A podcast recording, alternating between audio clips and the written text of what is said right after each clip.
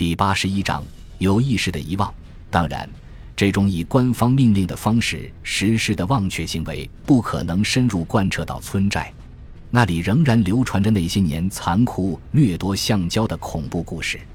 但即使是这一集体记忆，也比我们期望的更为贫乏。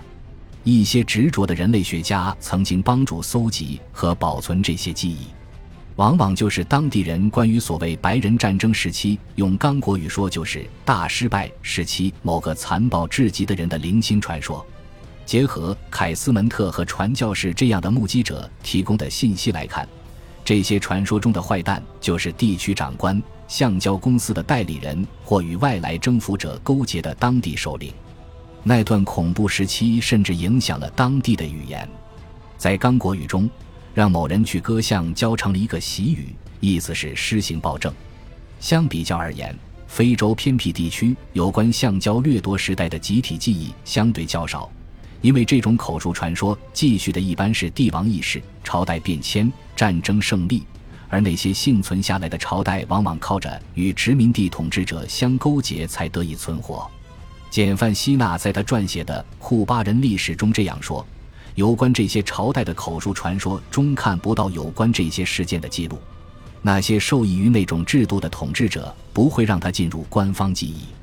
现在，在很多刚果人生活的城市里，迅速的城市化过程本身带来了巨大的变动。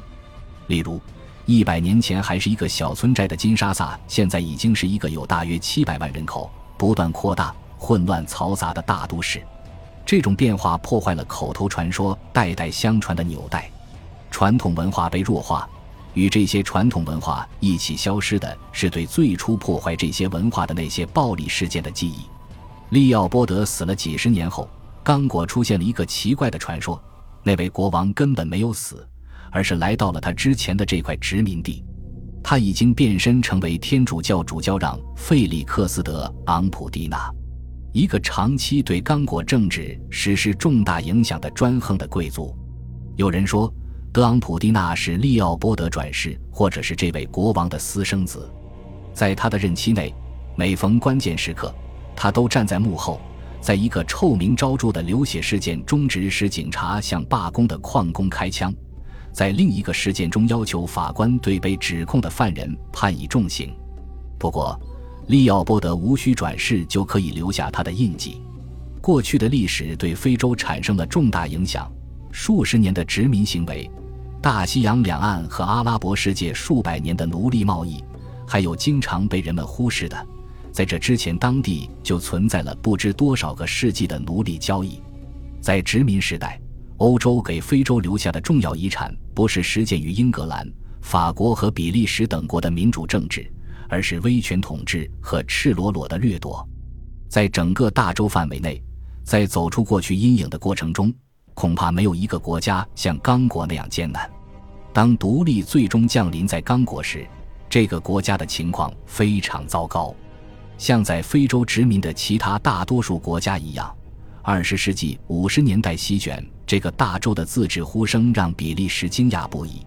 一九五九年，在利奥波德维尔。自治运动点燃的大规模示威遭到了公安军的血腥镇压。那时候，利奥波德的继任者已经认识到，虽然独立很可能要到来，不过还需要几十年。他们开始为刚果独立培养一些非洲人才。可是，直到独立呼声日渐高涨，1960年刚果最终独立之际，整个刚果境内的非洲人大学毕业生不到三十人，没有刚果籍的军官。工程师、农学家、物理学家，殖民地的公共事务管理在刚果自治方面的进展微乎其微。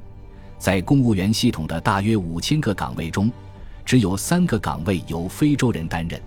比利时博多安国王抵达利奥波德维尔，以恩赐的态度正式准予刚果自由。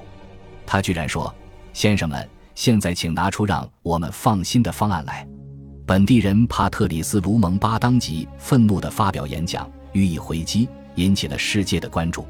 就在一个月之前举行的刚果选举中，卢蒙巴被选为联合政府总理，这是这个国家历史上的第一次全国范围的民主选举。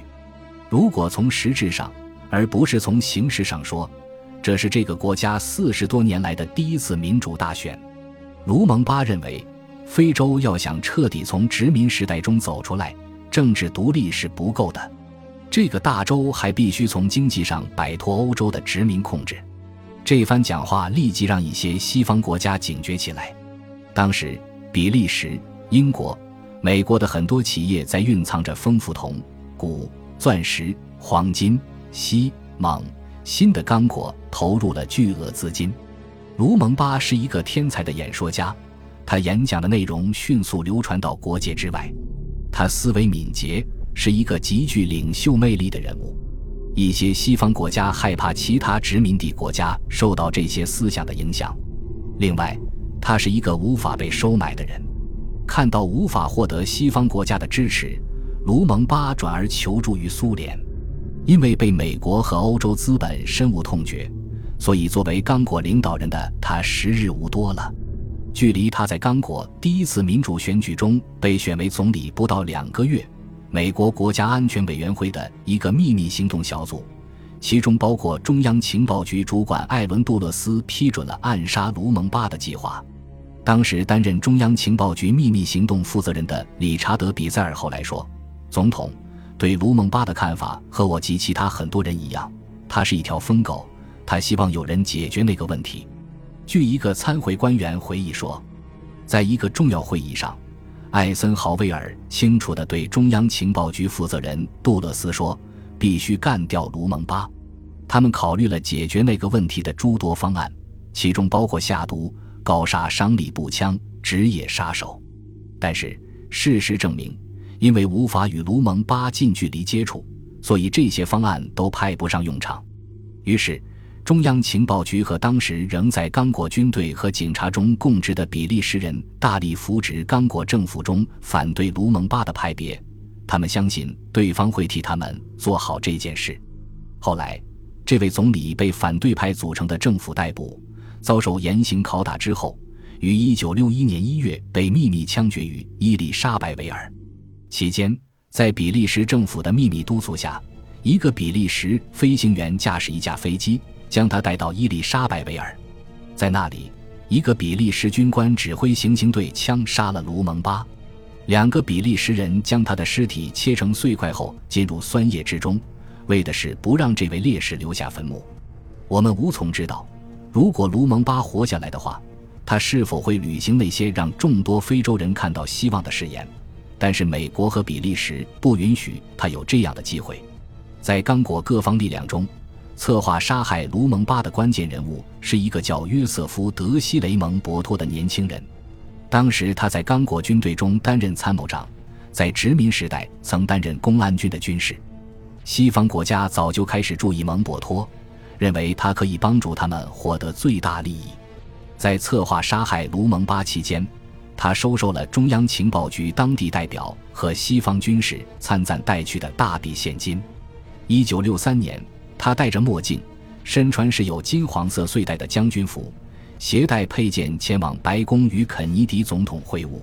肯尼迪送他一架飞机供他个人使用，并派了一个美国空军的机组人员听他差遣。一九六五年，在美国的怂恿下，蒙博托发动政变，成为这个国家的独裁者。他在这个国家实施了持续三十多年的独裁统治。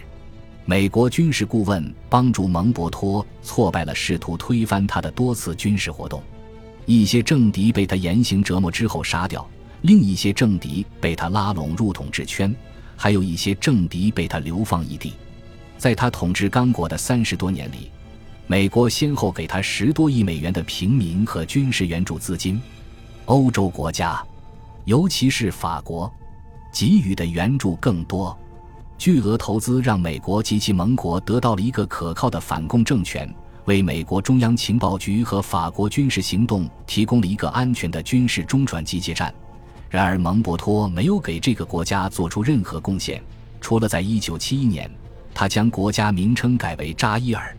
国有媒体开始给蒙博托赋予各种头衔：导师、国父、舵手、大救星。在美国和欧洲的默许下。这个国家的财富流进了这位大救星和外国矿业公司的腰包里。蒙博托对西方金主的忠诚，让他成为颇受华盛顿欢迎的来访者。在那里，他适时地脱下了军装，换上了便服，手持一个有雕刻的乌木拐杖，戴上一顶看上去独具非洲风格但其实来自巴黎一家高档帽子店的豹皮帽子。唐纳德·里根曾经多次在白宫接待他，称赞他是一个明智友善的人。乔治 ·H。W 布什在欢迎词中说：“他是我们最重要的朋友。”他还说：“在我担任总统期间，邀请蒙博托总统作为第一位非洲首脑正式访问美国，我深感荣幸。”蒙博托和他的亲信大肆侵吞国家财政收入，以至于扎伊尔政府无法正常运转。1993年，当财政上入不敷出，他无法给军队和政府公务员支付薪水时。他大量印制和使用另一种货币，因为零售商不收这种货币，结果导致了士兵暴动。他们抢劫了店铺、政府大楼和私人住宅，数百人在这场暴动中被杀。一连几年，垃圾堆积成山，无人清理。虽然个别外国航班仍在这个国家降落，但飞机不在那里过夜，保险公司不对这种事情造成的损失进行赔偿。政府对学校和医院的资金支持几乎缩减到了零。美国大使馆建议其工作人员遇到警察设置路障查车时，不要打开车门锁或摇下车窗，他们应该隔着车窗玻璃出示证件，以免钱包被偷。感谢您的收听，喜欢别忘了订阅加关注，主页有更多精彩内容。